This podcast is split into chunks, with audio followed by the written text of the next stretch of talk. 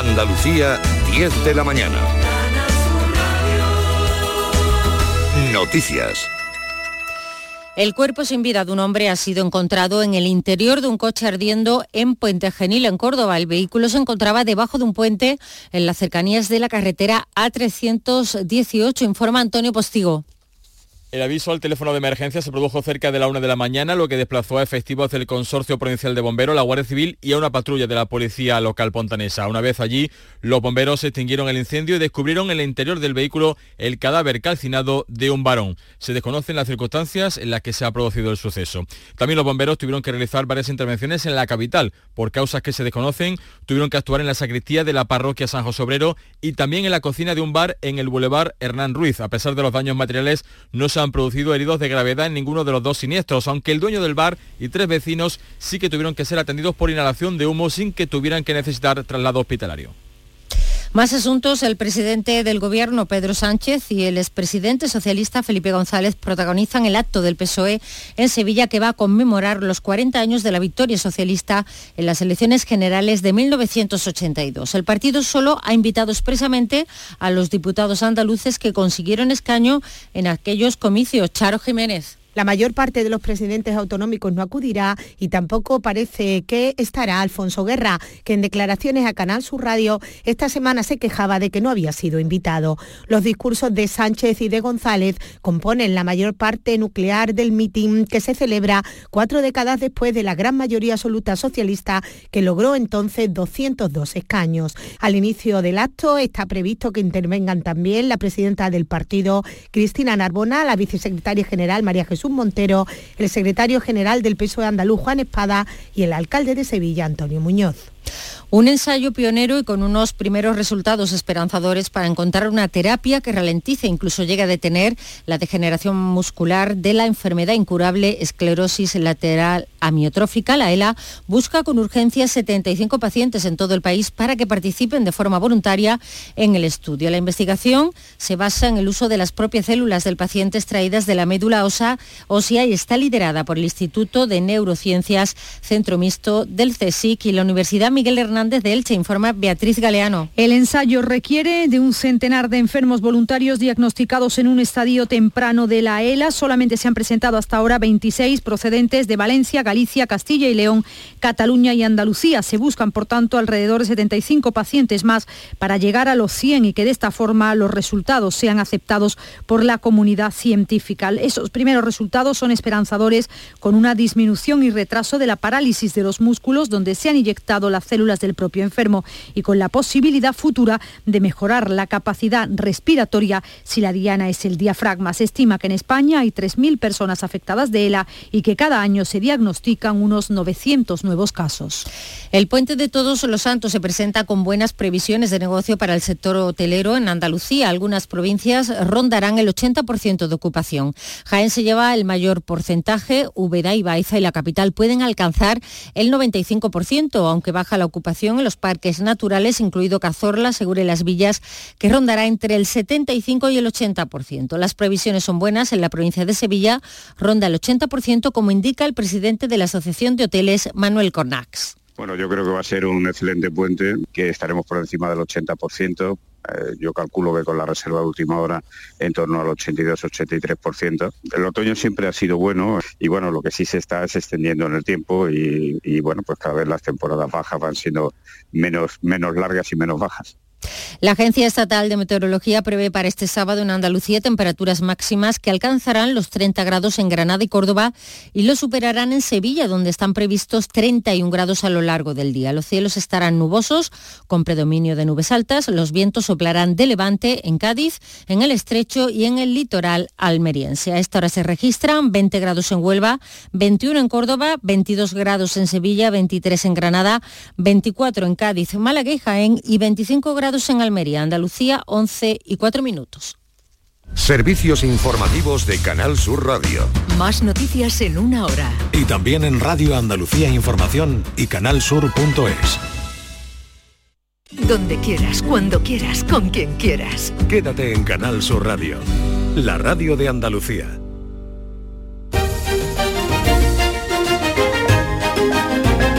En Canal Sur Radio, Días de Andalucía con Carmen Rodríguez Garzón.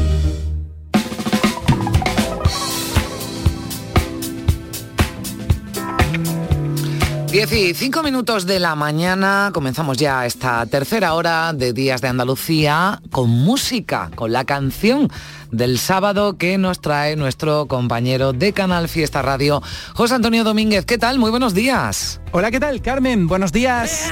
Mira, esta canción se llama Clima Tropical. Seguro que te suena. Y esta seguro que también. Hoy te estoy hablando de Dani Fernández, echándole un vistazo al disco Entre las dudas y el azar. Ahí está frío. Frío y me congela los huesos. Si tus piernas. Y no habrá nada que hacer. Perdón por no llamar. Dani Fernández. A Dani le encanta Super Submarina tanto que hay una canción dedicada a uno de sus grupos favoritos. Super Submarina con Dani Fernández en Días de de Andalucía. Como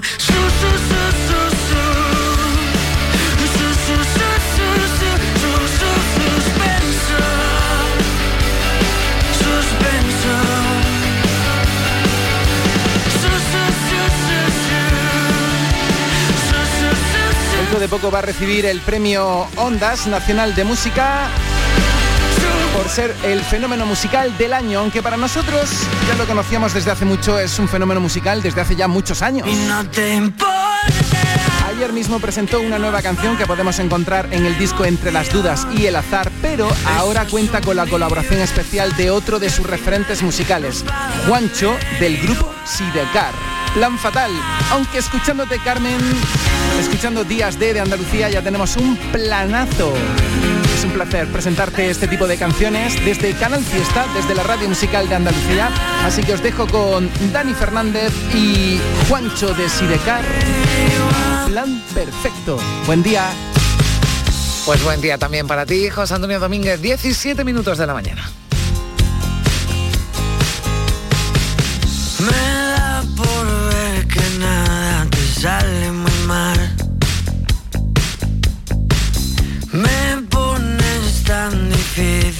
disimular que no sé de qué hablar.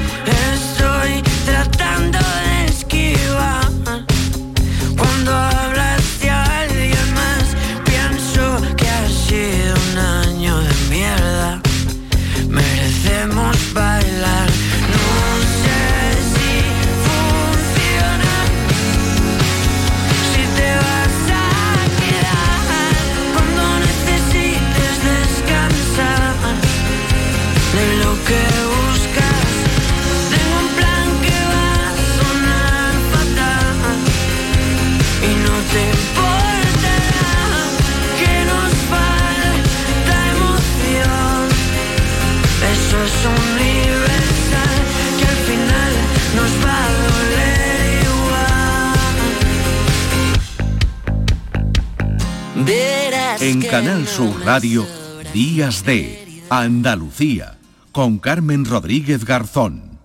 Para presentar el sorteo 11 del 11 de la 11 os traemos a Laura y ya veréis por qué. Laura, dinos, ¿qué día naciste? El 11 ¿De qué mes? del 11 ¿A qué hora? a las 11 y 11. Y ahora dinos tu número favorito. El 6 Hombre, no. Venga, anda, di el final. ya está a la venta el sorteo 11 del 11 de la 11. Con 11 millones de euros y 11 premios de un millón. Este 11 del 11 también puede ser tu día. El 6, con lo bien que íbamos. A todos los que jugáis a la 11, bien jugado. Juega responsablemente y solo si eres mayor de edad. Foro Flamenco de Canal Sur. Este 4 de noviembre descubre tres artistas del flamenco. La voz de Reyes Carrasco, el baile de Manuela Carrasco, hija, y a la guitarra Álvaro Mora con sus correspondientes acompañamientos. Desde las 5 de la tarde en el Teatro Fundación Cajasol. Entrada gratuita con invitación. Recogida en la taquilla de la Fundación Cajasol. Calle Álvarez Quintero, Sevilla. Foro Flamenco de Canal Sur. Con el patrocinio de la Fundación Cajasol. ¿Y tú? ¿Qué radio escuchas? Y desde el pelotazo o desde el yuyu, escucho casi todas partes de cada hora. Escucho a Vigorra. Mi programa favorito es El Club de los Primeros, el Yuyu, Vigorra. Manolo Gordo, que también los fines de semana pone una musiquilla muy buena y nos acompaña mucho. Canal Sur Radio, la radio de Andalucía. Yo escucho Canal Sur Radio.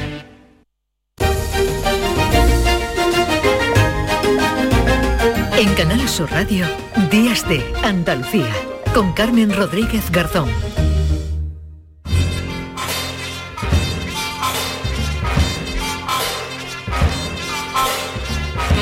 Pues se acerca el día de los eh, difuntos y es eh, difícil abstraerse. Paco Rellero, ¿qué tal? Muy buenos días.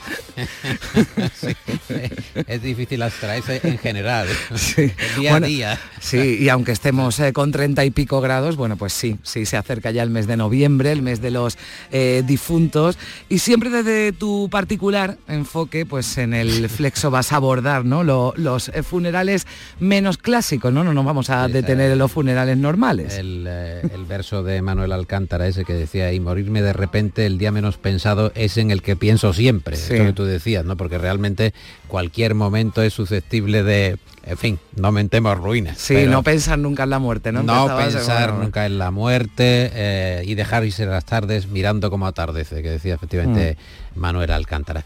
Pero hay un libro que se llama ¿Quién cantará en tu entierro? que lo ha escrito Juan Carlos León y que eh, cuenta algunos eh, entierros, algunos sepelios particularmente horteras o con problemas de todo tipo porque los mezcla con las estrellas del rock o los grandes cantantes de todas las épocas, James Brown, por ejemplo, que tenía ese sentido estético muy particular, ah, muy brillante, muy ex- explícito en algunas cosas, bueno, fue expuesto en el Teatro Apolo del Harlem durante varios días, la gente fue a tributarle homenaje, pero eh, James Brown, que tuvo una vida bastante turbulenta, bastante atribulada, tuvo que ser desenterrado varias veces porque sus deudos no se ponían de acuerdo con el eh, testamento, eh, que es lo que había dejado realmente, entonces eh, empezaron a aparecer hijos de una manera insospechada, eh, bueno, pues eh, familia que decía que también tenía que ver, y James Brown pues fue repetidamente eh, Enterrado y desenterrado, pero enterra- bueno, entiendo que hubo un funeral nada más, ¿no? Hubo- Cada vez hubo- que lo desenterraban hubo- celebraban uno, ¿no? un funeral oficial, pero realmente eh, James Brown eh, se, se- pudo ver en el Apolo y luego ya en otros sitios mucho más íntimos. Escuchemos al gran James Brown.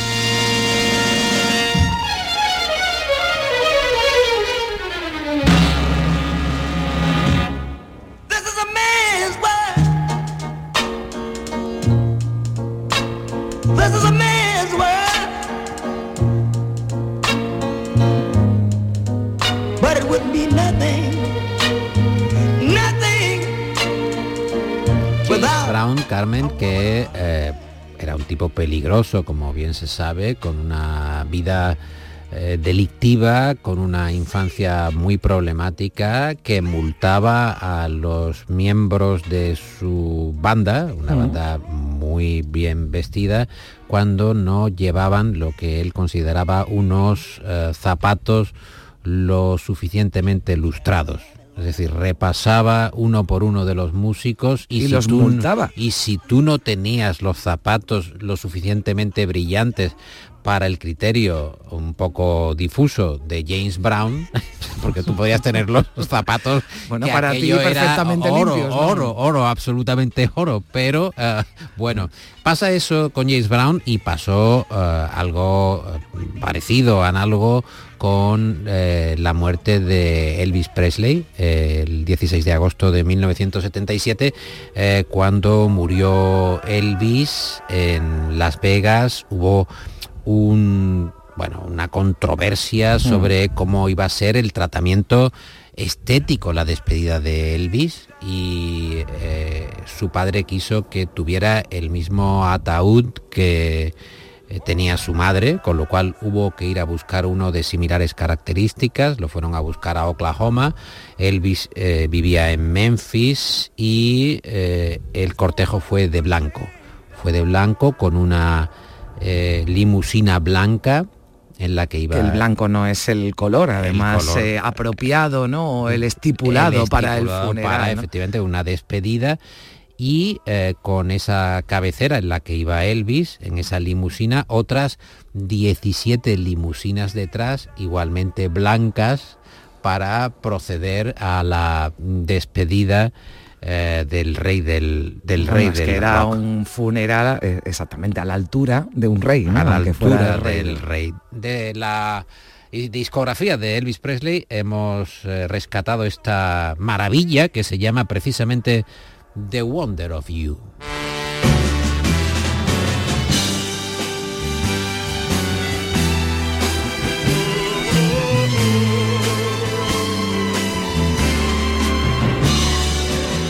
when no one else can understand me,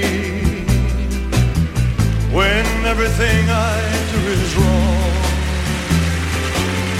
You give me hope and consolation. You give me strength to carry on.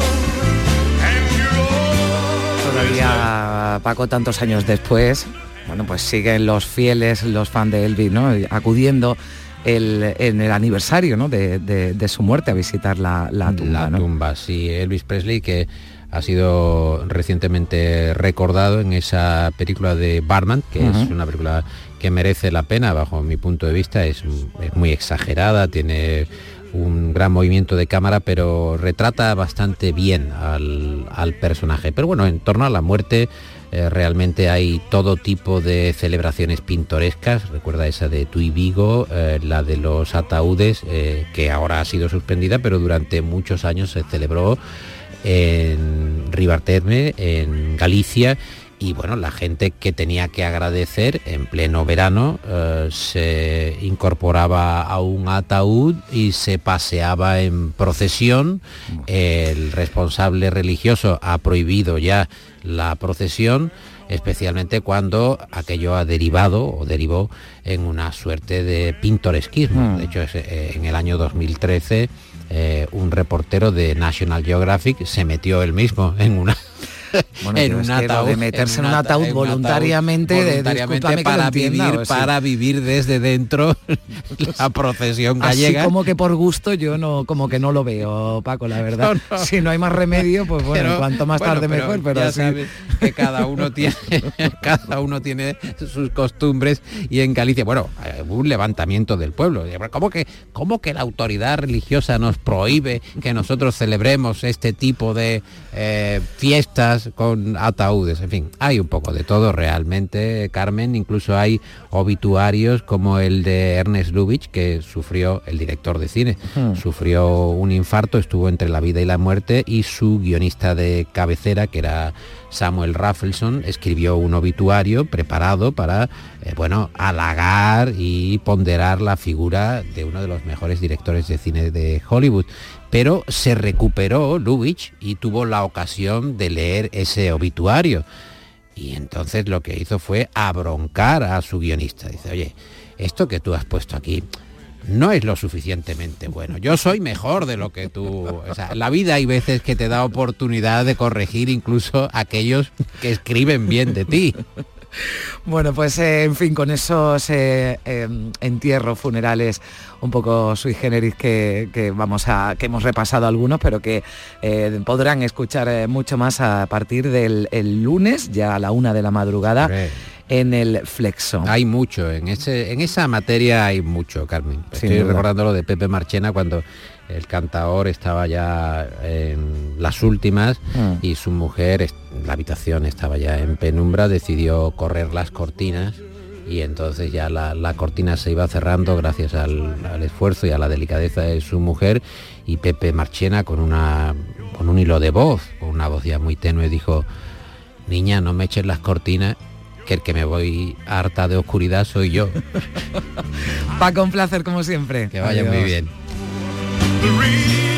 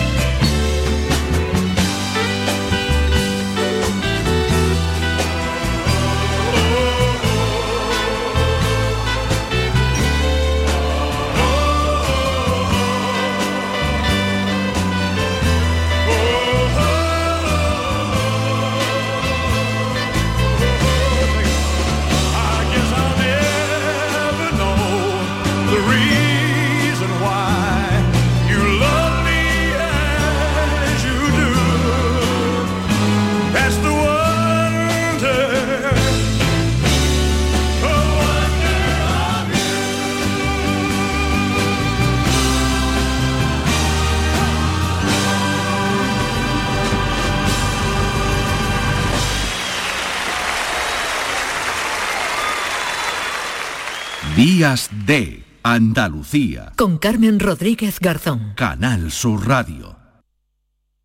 Canal Sur Radio, la radio de Andalucía. ¿Planeando salir de escapada o de fin de semana? Recuerda, hay otra Sevilla. Asómate a la provincia y disfruta de un turismo seguro en cada uno de sus espacios naturales, pueblos monumentales y alojamientos. Cambia de vistas. ProDetour Turismo de la Provincia, Diputación de Sevilla. Cinco Océanos, la boutique del congelado, llega a Sevilla y abre su primera tienda en Cerro del Águila. Hasta el 1 de noviembre, jamoncito de muslo de pollo a 1,90 el kilo. Cinco Océanos, especialistas en productos congelados, variedad, calidad y precio con la mejor atención. Jamoncito de muslo de pollo a 1,90 el kilo. Cinco Océanos Cerro del Águila, calle Afán de Rivera 144. Si necesitas un electrodoméstico, ¿por qué pagar de más en grandes superficies? Ven y paga de menos en Tiendas El Golpecito. Tus primeras marcas al mejor precio y una selección de productos con pequeños daños estéticos con descuento adicional y tres años de garantía. Tiendas El Golpecito. Ahorra hasta el 50% en tus electrodomésticos. 954 100 193 y tiendaselgolpecito.es.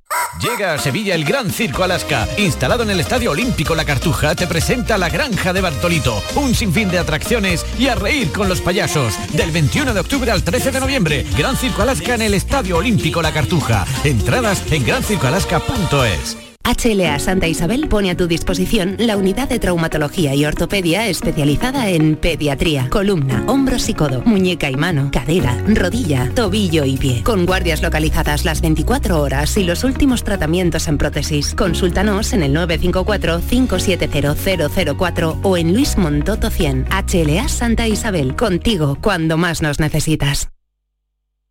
En Canal Sur Radio, Días de Andalucía, con Carmen Rodríguez Garzón. Yo te amaba con los versos de Cernuda, naufragaba con Alberti Marinero. Góngora siempre me llenó de duda y era libre con las rimas de Quevedo. No sabría recitarte a Baudelaire, pero queda bien decir que lo he leído. Me empalaga tanto azúcar en Rubén y confieso con Neruda que he vivido.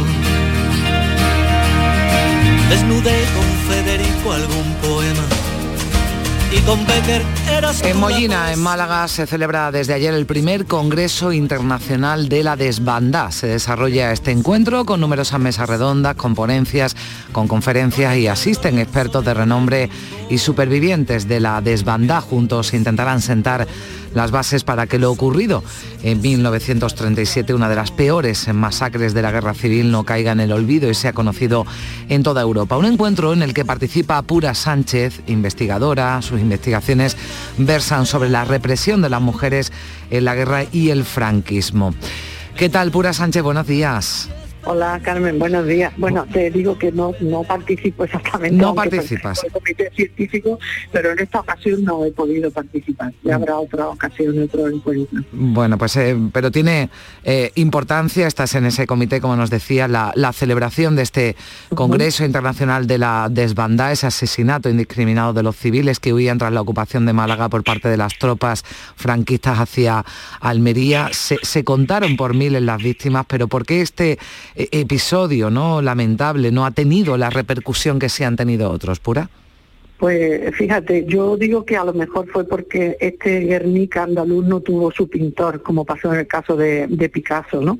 Y del Guernica. Eh, justamente esta masacre que tuvo lugar entre el 7 y el 13 de febrero del año 37 ocurrió dos meses, casi tres meses antes del 26 de abril del 37, que fue cuando tuvo lugar el bombardeo de Guernica. Se habla de 100 a 150 mil personas que andaban por aquella carretera, más de entre 5 y 7 mil eh, víctimas que cayeron bajo el fuego de, los de los acorazados que, que, eh, bombardeaban desde el mar y desde la aviación, ¿no? En una carretera que se ha llamado ya la carretera de la muerte, ¿no? Que va, discurre entre Málaga y Almería casi 200 kilómetros y, y, bueno, verdaderamente fue una, una de las primeras masacres civiles eh, de Europa, ¿no? Entonces, lo curioso de todas maneras es que hay testimonios, a ver, testimonios eh, de carácter oral que se han ido, eh, en este sentido, se han ido tomando de, la, de los supervivientes, de las personas que vivieron aquella, aquel horror, y también hay una, un reportaje fotográfico magnífico, unas fotografías que hizo Karen Saiz, que era compañero en las tareas de rescate de un médico canadiense de Norman Bikini que, eh, que hizo, fue haciendo fotografías y gracias a eso yo creo que podemos hablar claramente de que esas imágenes son las imágenes de la crueldad, ¿no? Es decir, una, una crueldad que eh, eh, ejerce eh, en este caso la- las tropas rebeldes, las tropas franquistas contra población civil, desarmada, inerme, y que trata de deshumanizar al enemigo, ¿no? Sin embargo, es muy curioso comprobar cómo toda esta gente que va andando por esta carretera, sobre todo mujeres niños y ancianos que van andando por esta carretera, establecen unas relaciones de solidaridad para tratar de, de, pues de, de sobrevivir como podían, ¿no? Eh, había niños que se quedaban perdidos eh, y había otras familias que los acogían. Había mm, padres, y esto es muy duro, ¿eh? que eh, mataron a sus propios hijos para evitar que cayeran en manos enemigas. Había ancianos que quedaban en la carretera, había mm, madres muertas cuyos hijos seguían amamantándose de sus pechos.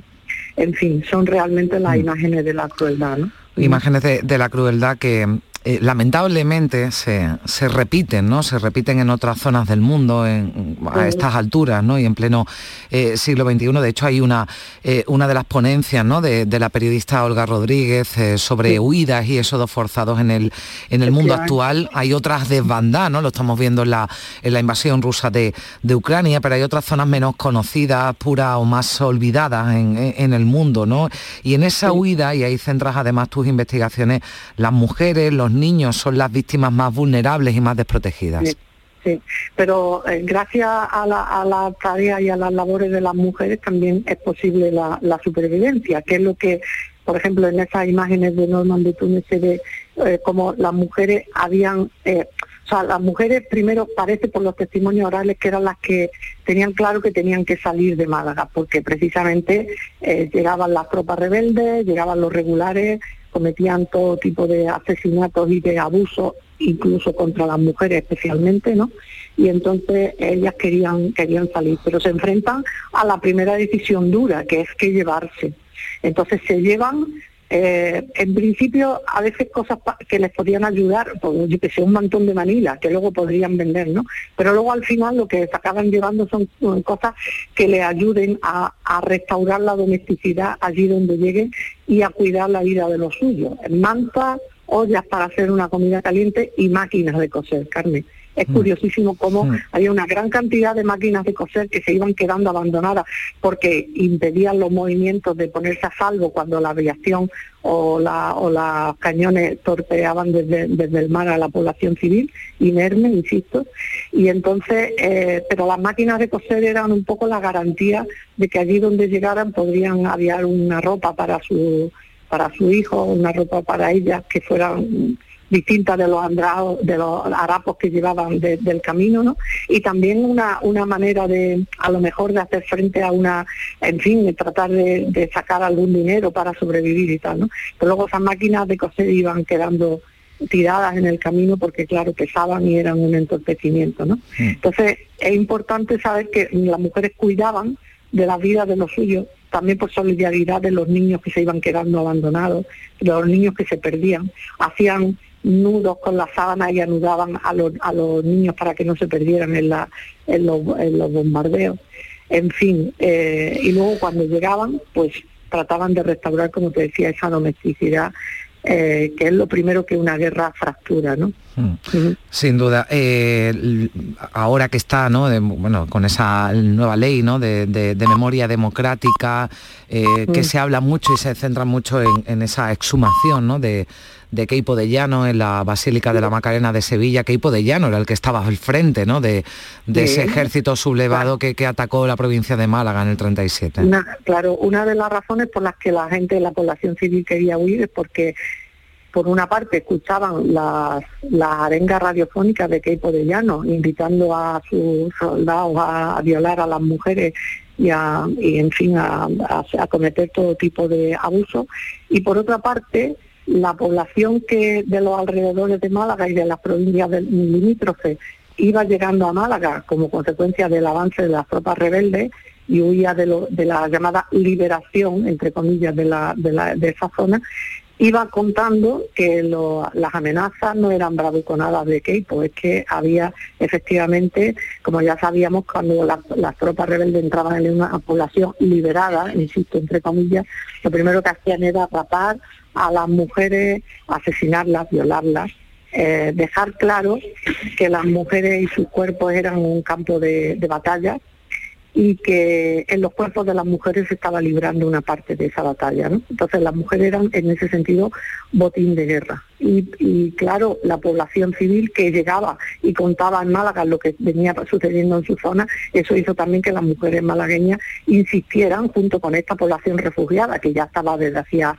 tiempo en, en esta en este en esta ciudad, pues hizo que efectivamente salieran a andar a buscar refugio en Almería, que era todavía eh, zona republicana. ¿no? Mm. Pues eh, ha sido un placer escucharla, Pura Sánchez, eh, investigadora, pertenece a ese comité científico de ese Congreso Internacional de la Desbanda que se celebra desde ayer en Mollina, en Málaga, este primer Congreso Internacional. Gracias por, por estar con nosotros compartiendo también unos minutos de, de radio para darnos también más detalles ¿no? de, de esa desbandada, ese asesinato indiscriminado de, de civiles que se produjo en 1937 y que no este congreso se pretende que no caiga en el olvido, tampoco lo queríamos ha- hacer nosotros aquí en, en Canal Sur Radio. Un saludo, Bueno. Muchas gracias. Muchas, muchas gracias por contribuir a que efectivamente estos hechos se conozcan. Muchas gracias a vosotros. maletas el camino te despoja Sin nada más que comer que esas cuatro o cinco Quedaron cinco mil sin nadie que las recoja Era población civil, mar y sangre ya les moja 15 veces más que en Guernica, ¿quién diría? Dime quién se acuerda de este Málaga Almería Solo tenemos la voz del que lo vio día a día Si no vive quien lo vio, yo le prestaré la mía Llegaban los aviones antes que la luz del día Eso es lo que... Días de Andalucía. Con Carmen Rodríguez Garzón. Canal Sur Radio.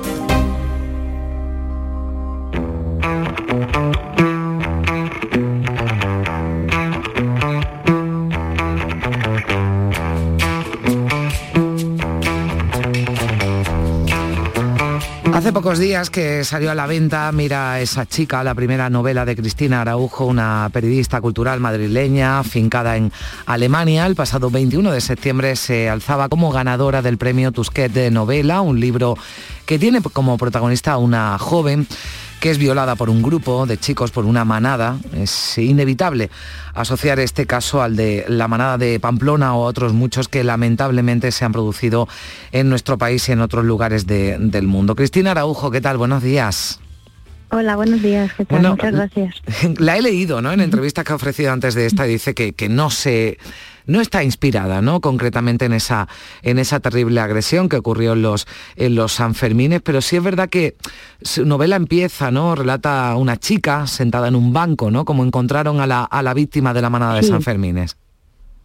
Sí, a ver, eh, lo que he dicho es que no está solo basada en eso. Obviamente hay muchos factores que lo relacionan y tampoco lo he querido ocultar porque era tan obvio y sabía que mucha gente lo iba a relacionar. Por eso también dejé las fechas, por ejemplo, y, y algún dato así.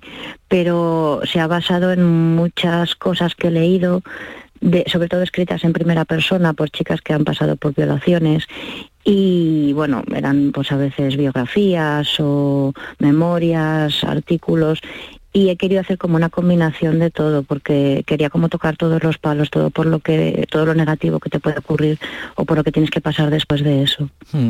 Eh, sí, porque eh, usted, Cristina, ha querido detenerse en qué ocurre ¿no? con, la, con la víctima después de la violación. Es verdad que en los Sí. medios de comunicación eh, pues nos centramos ¿no? en el proceso judicial, Sí. incluso en cómo es la vida de los eh, agresores, pero ¿cómo sigue viviendo con normalidad alguien que ha sufrido una violación grupal o no puede?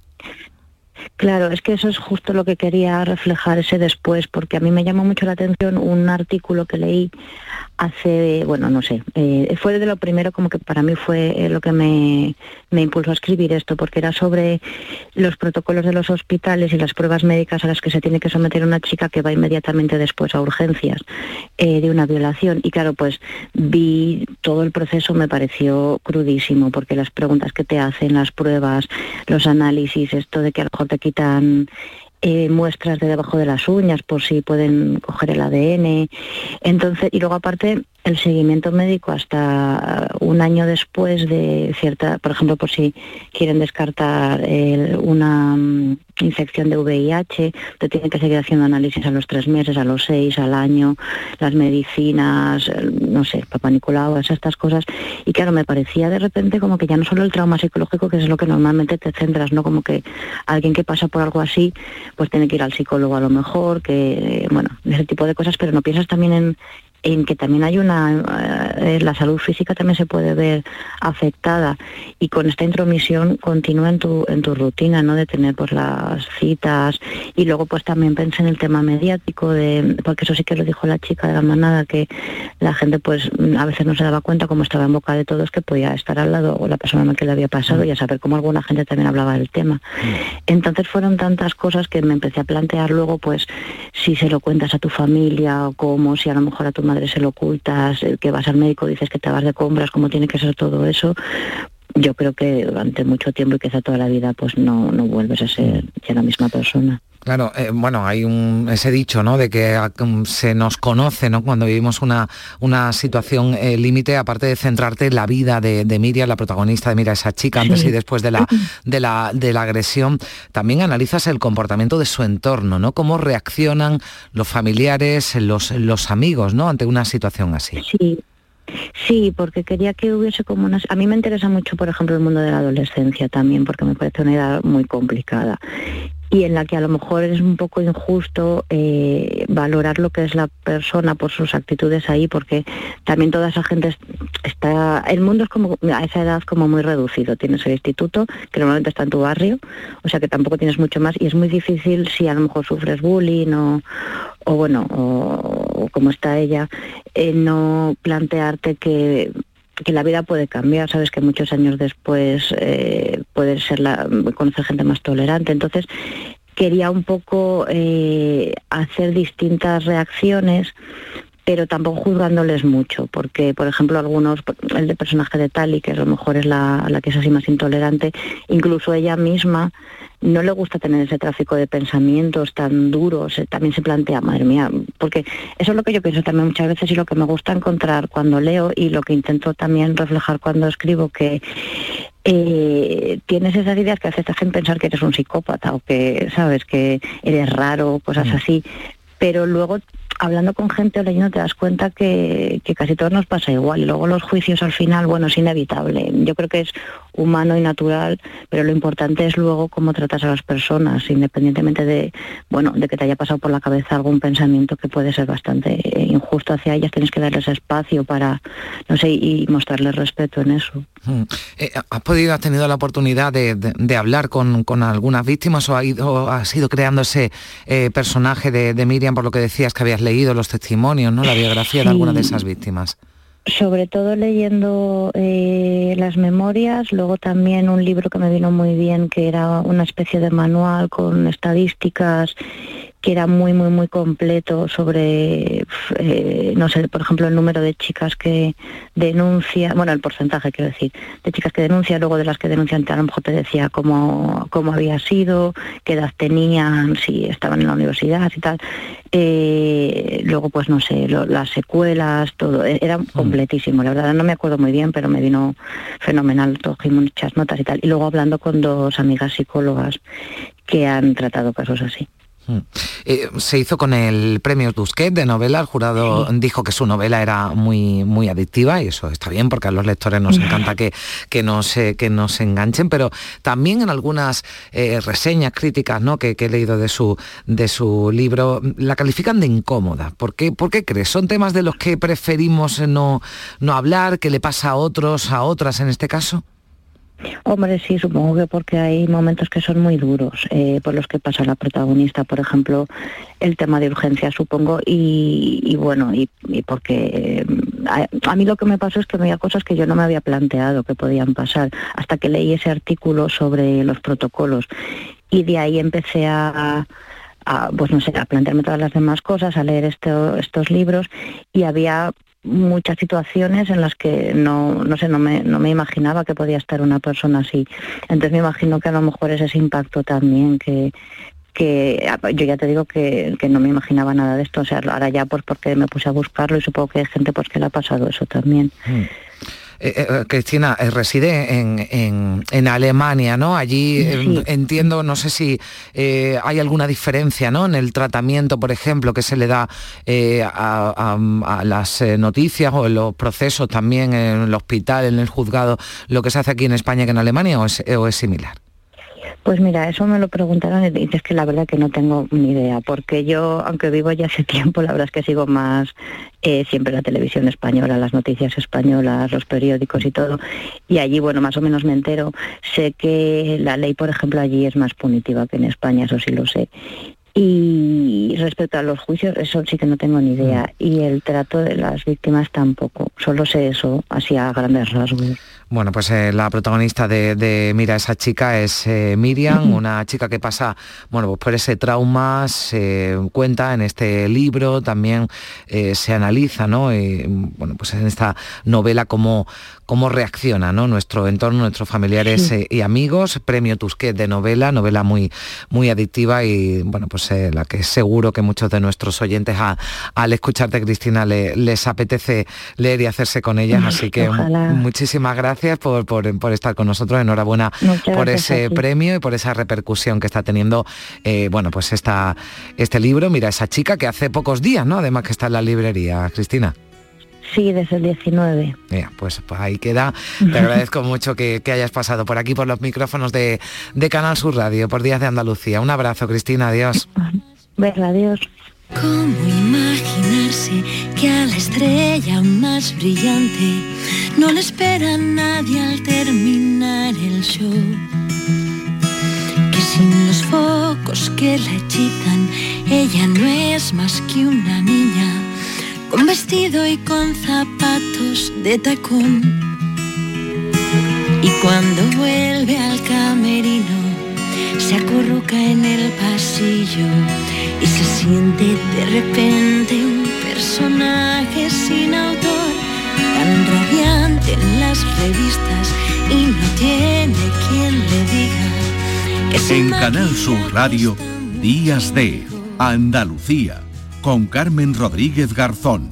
El otoño llegó y vas a decir no a la subida de luz. Ahora ilumina tu hogar noche y día consumiendo tu propia energía y ahorra hasta el 90% en tu factura de luz gracias a nuestras baterías premium. Instalaciones garantizadas 25 años. Pide ya tu estudio gratuito en el 955 44 11 o socialenergy.es y aprovecha las subvenciones disponibles. La revolución solar es Social Energy. Gente de Andalucía te invita a conocer la provincia de Sevilla a través de lo mejor de sus productos y sabores con la Feria de Productos Locales Sabores de la Provincia. Este domingo, desde el patio de la Diputación de Sevilla, sabrás cómo se elaboran panes artesanales, sabrosas carnes, cervezas, postres, vinos y licores. Gente de Andalucía, con Pepe da Rosa. Este domingo desde las 11 de la mañana, en la Feria de Productos Locales de Sevilla, Sabores de la Provincia, con el patrocinio de ProDetour, Diputación de Sevilla. Canal Sur Radio. ¿Planeando salir de escapada o de fin de semana? Recuerda, hay otra Sevilla. Asómate a la provincia y disfruta de un turismo seguro en cada uno de sus espacios naturales, pueblos monumentales y alojamientos. Cambia de vistas. ProDetour Turismo de la Provincia, Diputación de Sevilla. Compadre, ¿y si estrenamos espectáculo nuevo en el mes de diciembre como todos los años? En vez de irnos de puentes, claro, somos carajotes. Ya, por trabajar tanto, ¿no? No, el título del espectáculo, Somos carajotes. Me encanta. Estreno mundial en Sevilla, en el Cartuja Center, días 3 y 4 de diciembre. No seas carajote y compra tus entradas en la web del teatro o en el corte inglés. ¿Por qué? Porque somos carajotes. Sigue la corriente del río. Navega en la inmensidad del océano. Adéntrate en la jungla. Descubre lo desconocido. Sumérgete en un mundo de medusas. Rodéate de peces tropicales y echa raíces en el manglar. Ya estás conectado. Déjate abrazar por el mar. acuariosevilla.es Cinco Océanos, la boutique del congelado, llega a Sevilla y abre su primera tienda en Cerro del Águila. Hasta el 1 de noviembre, jamoncito de muslo de pollo a 1,90 el kilo. Cinco Océanos, especialistas en productos congelados, variedad, calidad y precio con la mejor atención. Jamoncito de muslo de pollo a 1,90 el kilo. Cinco Océanos Cerro del Águila, calle Afán de Rivera 144. Llega a Sevilla el Gran Circo Alaska. Instalado en el Estadio Olímpico La Cartuja, te presenta la Granja de Bartolito. Un sinfín de atracciones y a reír con los payasos. Del 21 de octubre al 13 de noviembre, Gran Circo Alaska en el Estadio Olímpico La Cartuja. Entradas en grancircoalaska.es.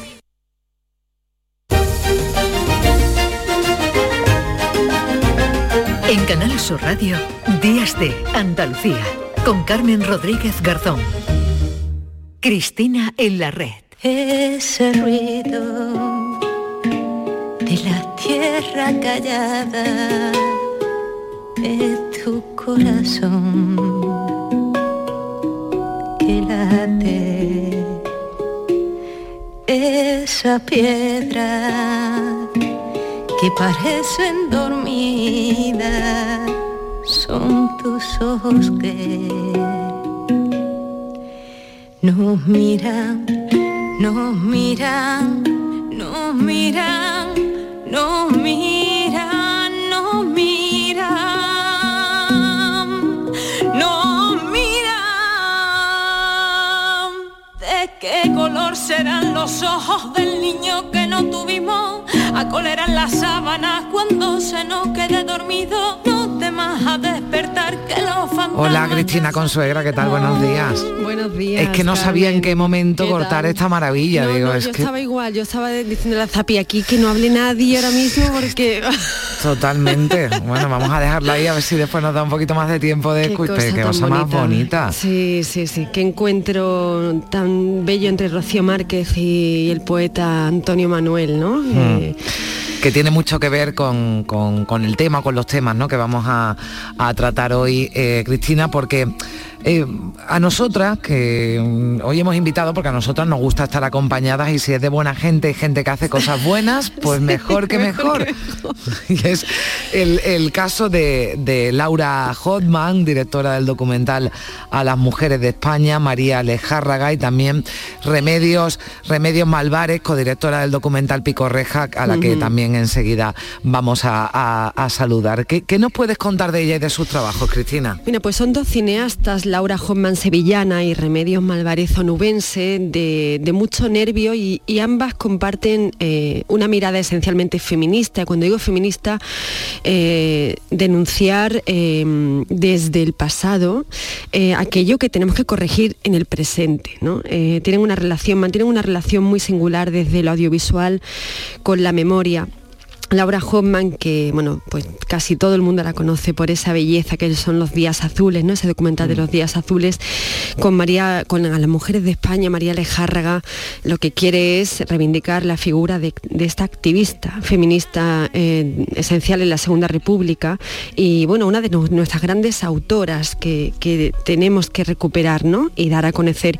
Y Remedios Malvarez, la, la onubense, eh, con Pico Reja, lo que hace precisamente, bueno, pues es también eh, indagar en, en la memoria eh, a través de la mayor fos- fosa común eh, abierta, donde están realizando labores de, de exhumación e identificación de, de la represión de cuerpos de la represión franquista, ¿no?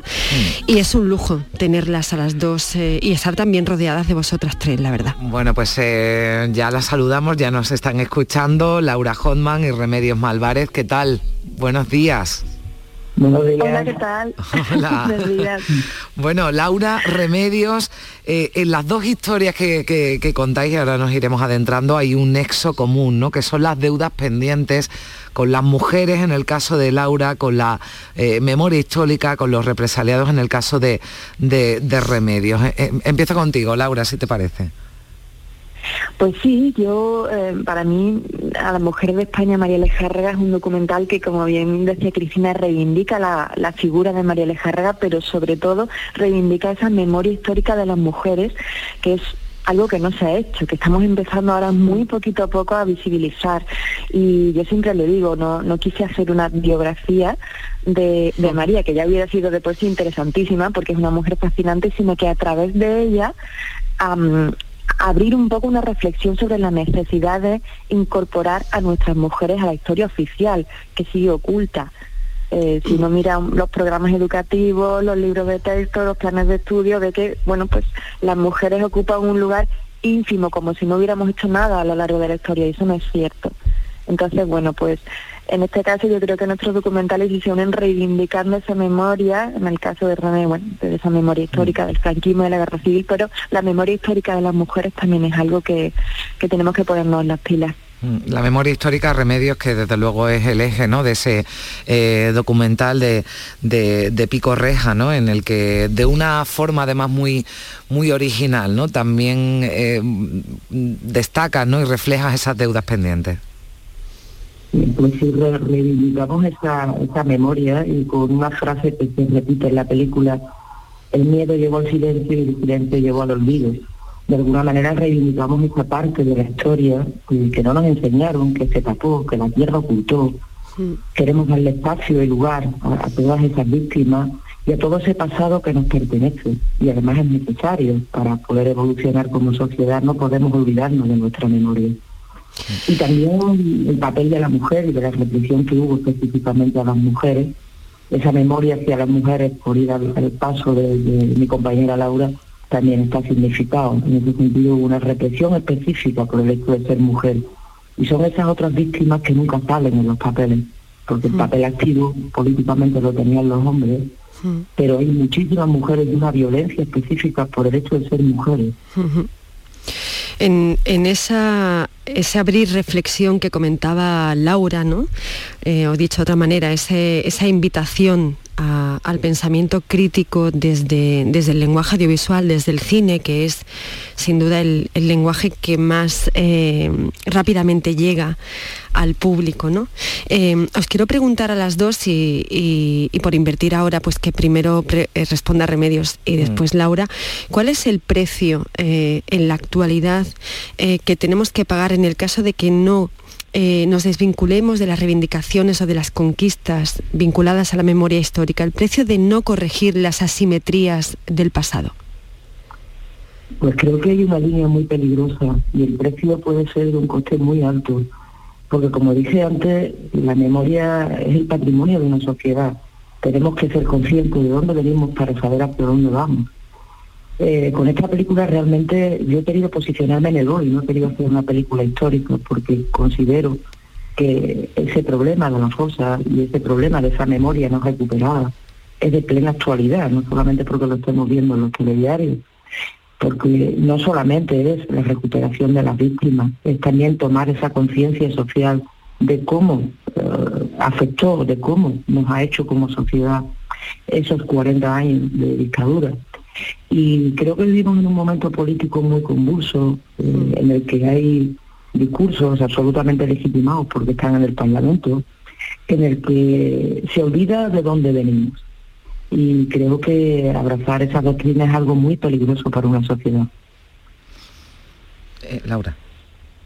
Sí, pues yo estoy absolutamente de acuerdo con, con René. La memoria es el presente y es el futuro. Es importantísimo saber quiénes somos y, y de dónde venimos para poder entender nuestro presente y para poder avanzar como sociedad.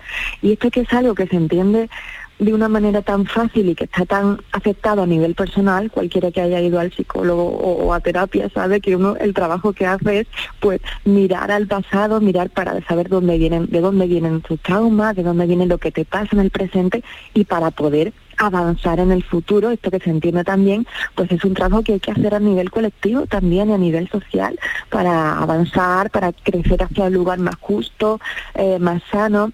Eh, y eso es la memoria, saber quiénes somos, no es otra cosa.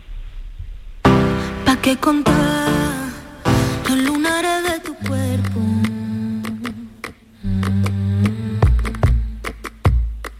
Si tú pa' brillar,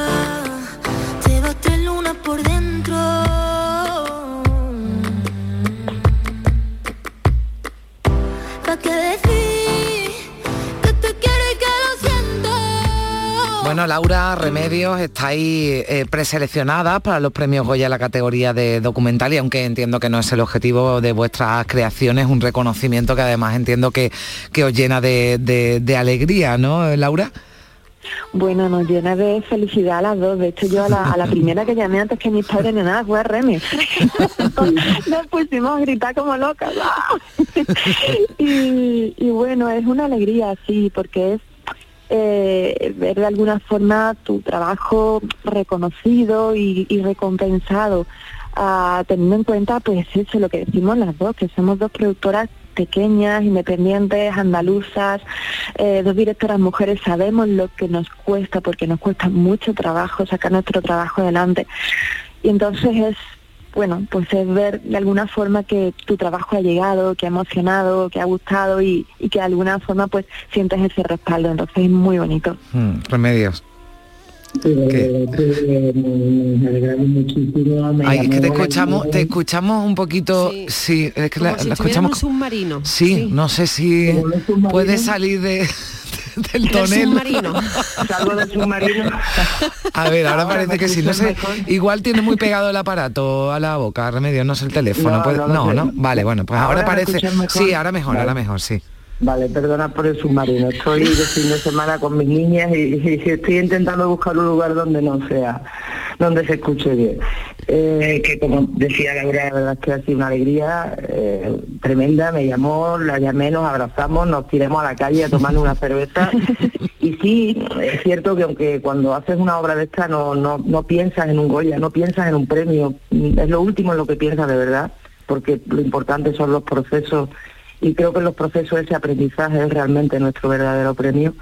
Pero ese reconocimiento cuando son trabajos que en los que ha costado tanto sacarlo, en los que el esfuerzo, en mi caso concretamente, eh, ha sido un tema durísimo, en el que lo hemos sufrido todos y todas, eh, en plena pandemia, y claro, cuando te llega un reconocimiento a nivel nacional, lo mediático que es este tipo de reconocimientos, pues la verdad es que alucinan, ¿no? O sea, Claro que sí. aunque insisto que, que creo, y hablo también en nombre de Laura, nuestro mayor premio es ver la, la cara de la satisfacción de la gente o cómo transmites a la gente, ¿no? Cuando estás en un sitio y ves que la gente lo siente, lo percibe, entonces dices, jo, este es mi premio, lo he conseguido, no he llegado al público. Bueno, eh, nos hemos quedado casi Sí, sin nos quedan un par de minutitos ya, Cristina, Sí, que se nos ha pasado esto volando. Muy rápido, en 30 segundos cada una, antes de lanzar la canción de despedida. Eh, ¿Es el momento de las cineastas andaluzas, chicas?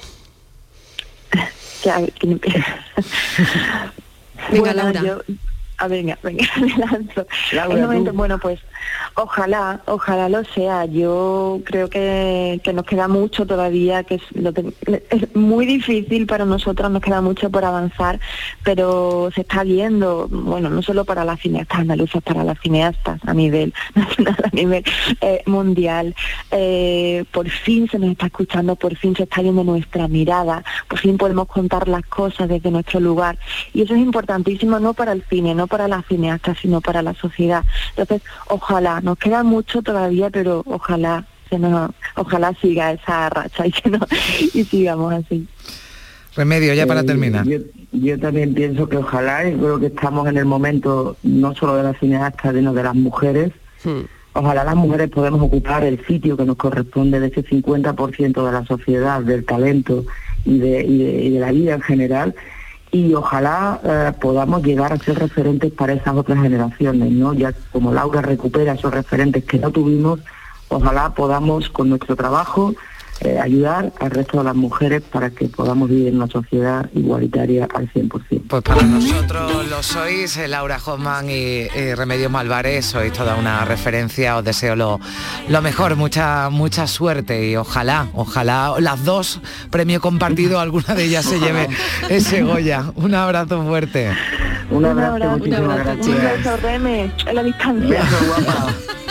Bueno, ya quedan otra vez seguro, como nosotras que tenemos que vernos, Cristina, y tomarnos Hombre, también ya esa digo, cerveza. Ya te digo, un día me planto allí, ya te lo digo también. ¿eh? Bueno, Goya a Málaga tampoco me importa, cualquier sitio está bien.